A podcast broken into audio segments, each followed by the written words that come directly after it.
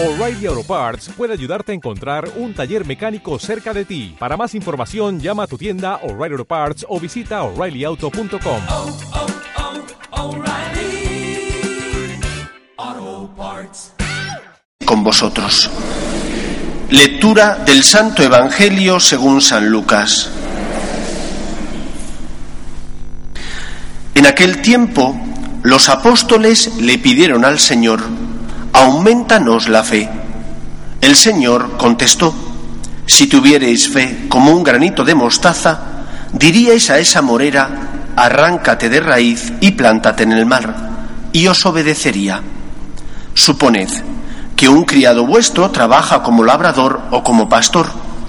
Cuando vuelve del campo, ¿quién de vosotros le dice enseguida, ven y ponte a la mesa? No le diréis, prepárame de cenar, ciñete y sírveme mientras como y bebo, y después comerás y beberás tú. ¿Tenéis que estar agradecidos al criado porque ha hecho lo mandado? Lo mismo vosotros, cuando hayáis hecho todo lo mandado, decid, somos unos pobres siervos, hemos hecho lo que teníamos que hacer. Palabra del Señor.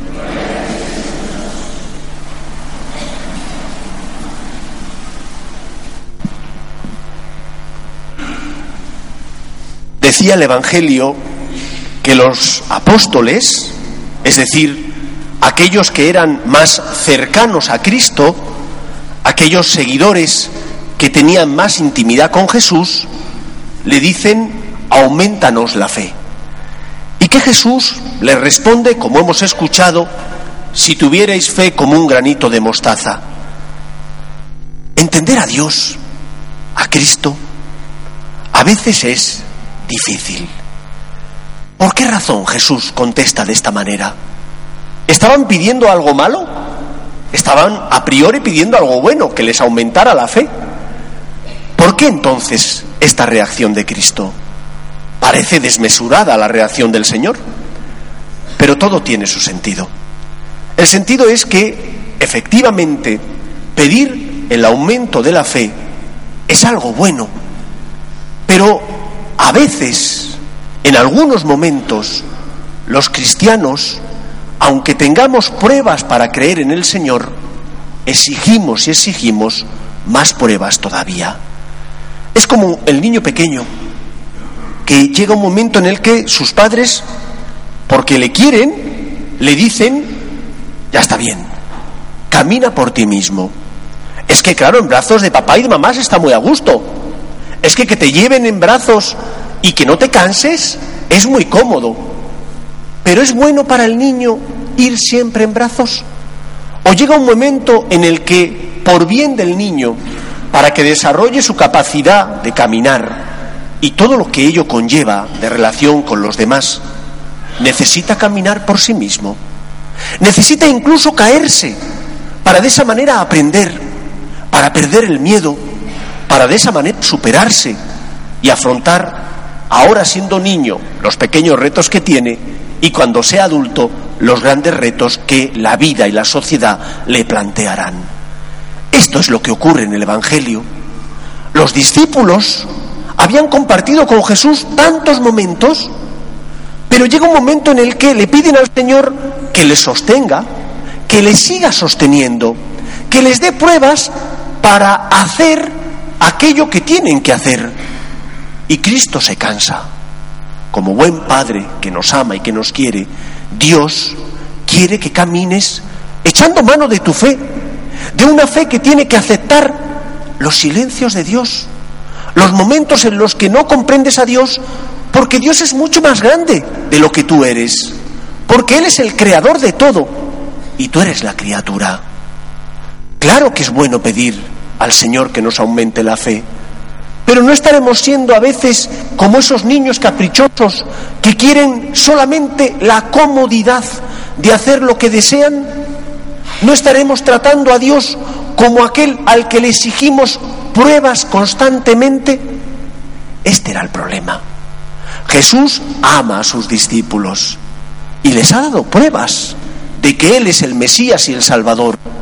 Ah, Compartieron con Él tantos momentos Presenciaron la multiplicación de los panes y los peces, las curaciones de los enfermos, experimentaron que su corazón se llenaba del amor de Dios cuando oían las palabras del Señor.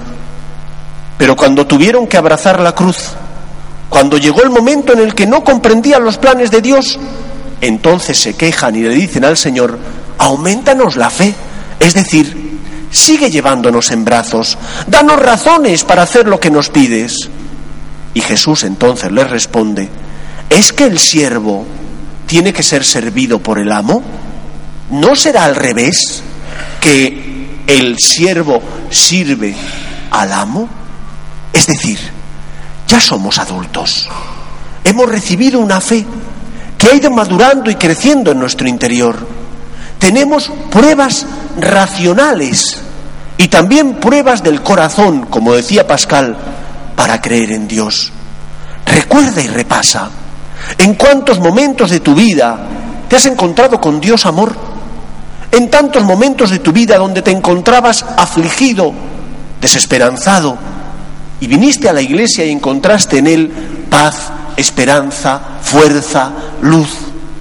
Recuerda esos momentos de luz para ahora, cuando a lo mejor tienes que abrazar la cruz y entonces la cruz significa un serio golpe a tu fe, para ahora, echando mano de esos momentos de luz, disipar las tinieblas de la duda y confiar en Dios y seguir adelante, porque Dios te ama y te quiere, aunque a veces se calle, aunque a veces no te dé las respuestas que a ti te gustaría recibir.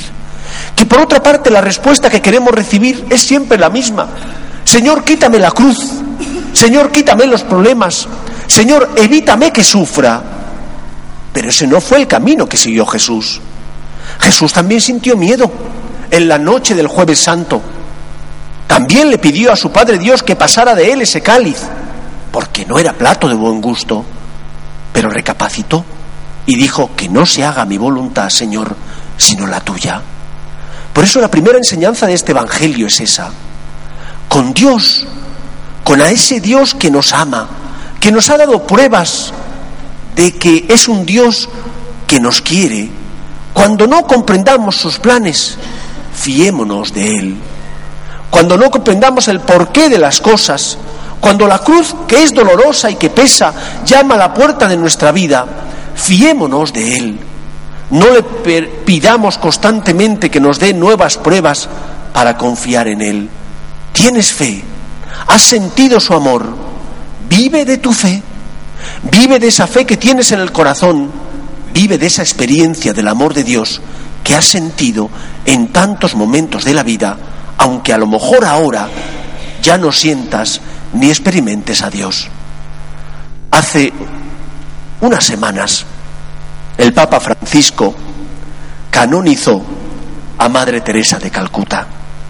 Y qué sorpresa nos llevamos tantos cuando leímos uno de sus libros, el último que yo leí sobre ella titulado Ven semiluz.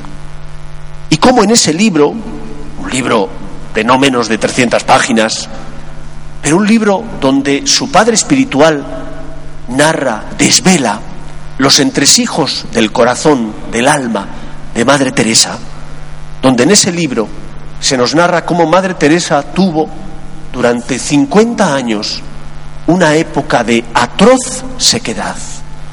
50 años sin sentir a Dios, menos un pequeño intervalo en el que durante una semana volvió a sentirle. Pero ella iba todos los días a rezar al sagrario ella hacía todas las cosas que comúnmente o que habitualmente estábamos acostumbrados a verla. Cuidar a los enfermos, ponerles una sonrisa. ¿Por qué siguió Madre Teresa comportándose de esa manera? Porque echó mano de su fe, de esos momentos de luz donde había experimentado el amor de Dios, aunque ahora estaba seca como una teja y no sentía a Dios. Pero ella sabía que Dios estaba ahí. Ella había experimentado el amor de Dios y no se comportó como un adolescente caprichoso que pide y pide y pide, sino que aceptó el silencio de Dios porque previamente Dios ya le había iluminado el corazón. tú también has sentido el amor de Dios. No pidas pruebas constantemente. Necesitas consuelo, ven a rezar. Necesitas el amor de Dios para seguir adelante. Ten con Él una práctica frecuente de amor y de amistad, confesándote y comulgando, haciendo oración. Pero no exijas al Señor aquello que no tienes derecho, porque Él es el Creador y tú eres la criatura, porque Él es tu hacedor y tu salvador, y tú eres su obra y también su Hijo adoptado, querido y amado, pero adoptado por amor.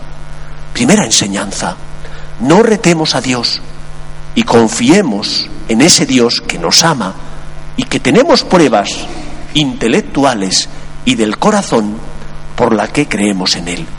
Y en segundo lugar, como tenemos fe, como hemos sentido su amor, hagamos aquello que el Señor nos pide. Ponte a amar, haciendo lo que el Señor te dice a tu conciencia, lo que el Señor te pide por medio de las obligaciones que tienes como esposo o como esposa, como padre o como hijo, como, como cristiano.